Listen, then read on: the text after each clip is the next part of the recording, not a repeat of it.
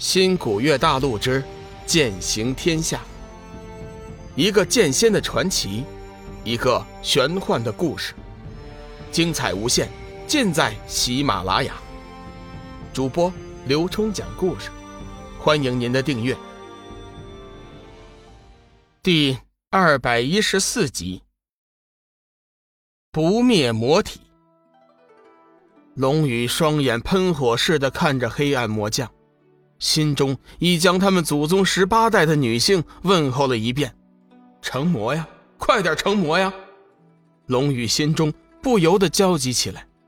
黑暗魔将左看右看，就是对龙宇不满，再次飞脚踢来，弄得龙宇又是一口鲜血，身体痛苦难忍。成魔，成魔，快点成魔！龙宇此刻只想成魔。将这些黑暗魔将踩在脚下当球踢，出了心中那口恶气。黑魔将似乎天生就有虐待心理，踢了几脚竟然上了瘾，发出阵阵阴笑，一个劲的虐待龙宇。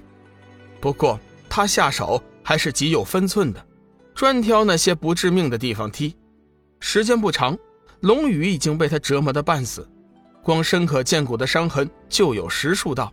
血肉模糊，龙宇感觉自己的意识开始模糊起来，不过心中成魔之念却丝毫不减。你小子先前不是很威风吗？拿南明仙雷来压制我们，现在你再起来威风啊啊！感情黑暗魔将是因为先前被南明仙雷压制，心中不爽，这才生出了虐待龙宇的想法。可惜他并不知道，就是因为自己的虐待，七煞魔气终于缓缓地散发出来，一缕缕黑气隐隐在他的体表流动，他身体的四周空间开始暗淡，四周弥漫的弱水死气不断向他涌来。为首的黑暗魔将似乎发现了龙宇的异变，心中微微一惊：“嗯，他的身体在吸收弱水死气。”他究竟是什么人？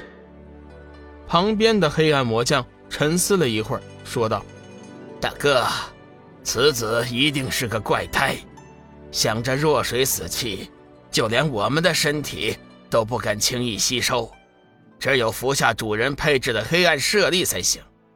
他却直接吸收，实在是匪夷所思啊！不如我们尽快将其带回黑暗之渊。”交由主人发落吧。为首的黑魔将点了点头。嗯，二弟说的对，这小子全身古怪，谁知道是什么怪胎？夜长梦多，是应该尽快带回去。不过主人的命令是杀死那两个洪荒异兽，带回元神。四弟，你留在这里看管这小子。我们三个人去阻杀洪荒异兽，等拿了洪荒异兽的元神之后，我们一起回去。三魔将深知洪荒异兽的威力，当下也不敢怠慢，急忙飞身上前指挥众魔兵阻杀。此时，龙宇周围的空间更是变得越来越暗淡，在他身前聚集的黑暗死气已经犹如实质一般。留守在他身边的黑暗魔将。感觉到周身传来无边的压力，急忙后退了几丈，远远地看着龙宇。龙宇感觉自己仿佛坠入了黑洞一般，全身都处在一片黑暗当中。大量的弱水死气在七煞魔气的引导之下，通过他的周身毛孔聚集到了七煞经脉中，随后便在他的体内缓缓运行。先前被那黑暗魔将虐待受损断裂的经脉。已经被七煞魔气强行接续，就连他身上的外伤和那血肉模糊的伤口也开始愈合平复，顷刻之间竟然变得完好如初。成魔吧，我需要强大的力量。龙宇知道自己快要成魔了，为了使得成魔的速度加快，他刻意的放开了自己的心神，任由七煞魔气占据。弱水死气不断的进入他的身体，经由七煞经脉被转换成了纯正的七煞魔气。时间不长，龙宇的周身筋脉已经完全被七煞魔气所占据，七煞魔气在他体内自发的运转着，生生不息，缓缓而流，随到后来越来越壮大，如滚滚长河，似滔滔大江，在他的体内奔流不息。不断汹涌澎湃的七煞魔气在他体内循环往复，生生不息。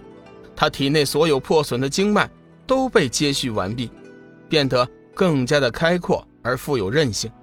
此时，龙宇已经能感应自己体内那惊人的力量。突然，一股魔气直接涌向了他的脑海，一声吃痛之后，龙宇昏死了过去。